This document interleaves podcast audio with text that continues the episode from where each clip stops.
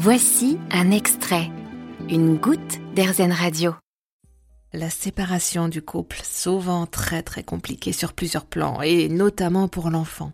Pour nous aider et pour nous conseiller, avec nous Sabrina de Dinochin, médiatrice familiale assermentée près des cours d'appel de Paris et de Versailles, et autrice du précieux livre Parents séparés, mode d'emploi pour une gestion simple, paru aux éditions Atier. Bonjour Sabrina. Bonjour Eva. Comment, quand le couple n'existe plus, laisser la place, faire durer la relation parentale, quand on apprend dans votre livre qu'en général l'enfant vit en compagnie de sa mère et de son beau-père, 76% des enfants vivent avec leur mère, 15% en résidence alternée et seulement 9% chez leur père. La résidence alternée tend à s'élargir de plus en plus, mais c'est vrai que les mères restent en général les gardiennes de leurs enfants, surtout lorsque les enfants sont tout petits. Et la question que vous posez est importante parce que il arrive que les enfants passent plus de temps avec leur beau-père qu'avec leur propre père, ce qui pose une véritable question au père et qui c'est une véritable source de souffrance. Alors comment rester parent quand on est séparé?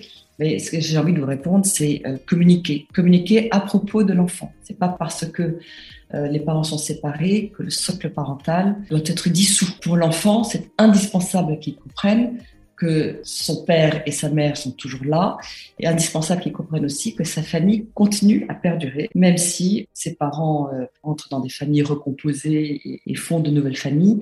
Pour l'enfant du premier lit, sa famille, ça sera toujours son papa et sa maman, et ça ne changera rien. D'où l'intérêt de communiquer. Le législateur, il y a pensé, puisque euh, l'autorité parentale, elle est partagée de fait quand il y a séparation, divorce. C'est-à-dire que chaque parent doit continuer à s'investir en temps et aussi en argent, mais là on est en train de parler du temps, auprès des enfants. C'est-à-dire qu'on choisit à minima ensemble les écoles, les activités extrascolaires, toutes les questions de santé et le choix de pratiquer une religion ou non, ça c'est les, les quatre piliers. En plus de ça, il est indispensable que chaque parent puisse donner des nouvelles du quotidien de l'enfant à l'autre parent. Parce que l'expérience montre quand on n'a pas vu son enfant pendant une semaine et qu'on lui demande comment s'est passée cette semaine, il est dans la capacité de répondre. C'est une question qui l'ennuie. A contrario, si le père ou la mère lui dit, dis donc, euh, j'ai su par euh, euh, l'autre parent que tu avais été à la piscine et que maintenant tu es capable de traverser le grand bain à la nage tout seul. Là, l'enfant, les yeux de l'enfant vont s'agrandir, il va être super content et il va raconter. Et ça, pour le parent, c'est indispensable parce que du coup, effectivement, il arrive à nouer et à renforcer le lien entre lui et l'enfant. Et c'est indispensable pour la relation parentale parce que ça montre bien qu'on est capable de se donner des nouvelles et de faire en sorte qu'on respecte la place de chaque parent auprès de l'enfant et que euh, on fait ce qu'on peut pour étoffer cette relation-là à travers toutes les infos qu'on peut donner à l'autre parent. Et vous, Sabrina, vous proposez un plan ou, plutôt des pistes? C'est un plan qui propose une inspiration. On est tous différents, on a tous des manières différentes de gérer notre coparentalité quand il y a séparation et quand il y a conflit. Mais une chose est sûre, c'est vraiment de pouvoir se projeter dans quelque chose de positif et dans le après. Et si après, l'objectif c'est de rester parents ensemble. Ça veut dire effectivement pouvoir mettre en place toutes sortes de, petites étapes qui vont pouvoir permettre d'accéder à cette chose-là. Apprendre par exemple à se mettre à la place de l'autre. Apprendre que l'autre euh, n'a pas forcément la même manière que nous de voir les choses et qu'il n'y a pas forcément une bonne manière ou une mauvaise manière de voir les choses. L'autre voit les choses différemment. Ça n'empêche pas d'être un bon parent quand même apprendre aussi ensemble à voir quelles sont euh, les valeurs importantes qu'on veut transmettre à son enfant. Il y a fort à parier qu'il y en a beaucoup, puisqu'on s'est mis ensemble et qu'on a fondé une famille, c'est qu'a priori, il y a des choses communes. C'est pouvoir retrouver ces choses-là et voir ensemble comment est-ce qu'on peut le transmettre à son enfant. L'objectif, c'est vraiment d'apprendre à être parents ensemble, non pas l'un contre l'autre, mais l'un avec l'autre apprendre à écouter la demande de l'autre, apprendre à s'exprimer, oser s'exprimer. Tous ces petits points de communication peuvent effectivement euh, aider à mettre en place une coparentalité positive et faire en sorte que les enfants prennent bien conscience qu'il y a en face d'eux deux parents et pas seulement un parent. Et si l'autre prétend vouloir coopérer, alors il, elle est peut-être sincère, croit ce qu'il ou ce qu'elle dit, mais dans la pratique c'est autre chose. C'est non, non, non, moi je veux pas discuter, j'ai pas le temps.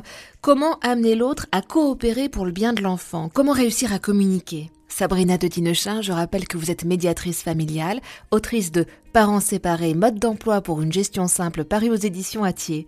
Alors, imaginons euh, que l'autre prétend vouloir coopérer. Alors, il, elle est peut-être sincère, hein, croit ce qu'il ou ce qu'elle dit, mais dans la pratique, c'est quand même autre chose. C'est non, non, non, euh, moi je veux pas discuter, euh, j'ai pas le temps. Comment amener l'autre à coopérer pour le bien de l'enfant? Comment réussir à communiquer? Alors là aussi, plusieurs réponses à cela. La première, le, côté pratico-pratique sur le mode de communication, le moyen, le média de communication. Si on n'est pas capable ou si on ne peut pas parler à l'autre, il y a d'autres moyens de communiquer, comme par exemple effectivement le mail, le SMS, la visio, pourquoi pas, parce qu'on n'est pas en lien direct. Quel que soit le moyen de communication, c'est vraiment d'essayer d'être dans une communication le plus positive possible, en évitant de basculer dans l'accusation, dans le jugement, dans euh, euh, la culpabilisation. T'es jamais là pour ton fils ou euh, t'es systématiquement en retard. Mais quand c'est vrai, il faut quand même pouvoir dire les choses. Quand l'autre arrive avec un quart d'heure de retard pour chercher l'enfant à l'école, que la maîtresse fait des réflexions. Il y a moyen il y, a, moyen et moyen de dire. Si vous dites tu es systématiquement en retard, il y a fort à parier que l'autre euh, va vous envoyer un scud à la figure parce qu'il se sentira jugé, culpabilisé.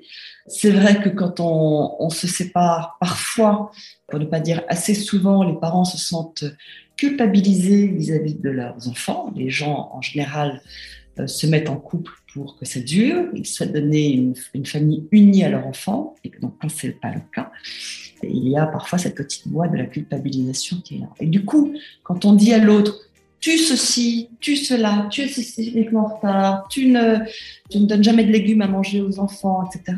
Vous appuyez sur ce fameux bouton de la culpabilisation et donc la, réaction de l'autre peut être euh, désagréable. Donc ça veut dire tourner les choses dans un autre sens. Moi j'appelle ça souvent du, du papier bonbon. On met du papier autour du bonbon pour que ça soit plus doux et que ça peut être quelque chose du style j'ai le sentiment que ou euh, tu sais notre enfant m'a fait part d'une difficulté parce qu'il se retrouve tout seul dans la cour de récréation, euh, qu'il s'ennuie ou qu'il s'inquiète.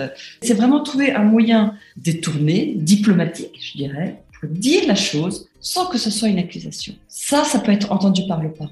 Entendre effectivement le désarroi de l'enfant qui est tout seul dans la cour de récréation euh, en plein hiver parce qu'il y a du retard. Et ensemble, les parents peuvent peut-être essayer de trouver une solution.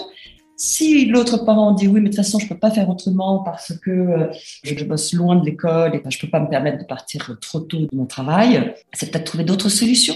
Est-ce que l'autre parent peut aller chercher l'enfant et du coup, la passation de bras se fait non pas à l'école, mais à la maison, par exemple Est-ce qu'on peut demander à une voisine de prendre l'enfant ou à une grand-mère ou, à une nounou? Enfin, il y a plein de, solutions qui peuvent exister parce que c'est important que les parents ne se mettent pas en difficulté par rapport aux enfants. Merci beaucoup, Sabrina de Dinechin. Vous avez aimé ce podcast Erzen? Vous allez adorer Erzen Radio en direct. Pour nous écouter, téléchargez l'appli Erzen ou rendez-vous sur erzen.fr.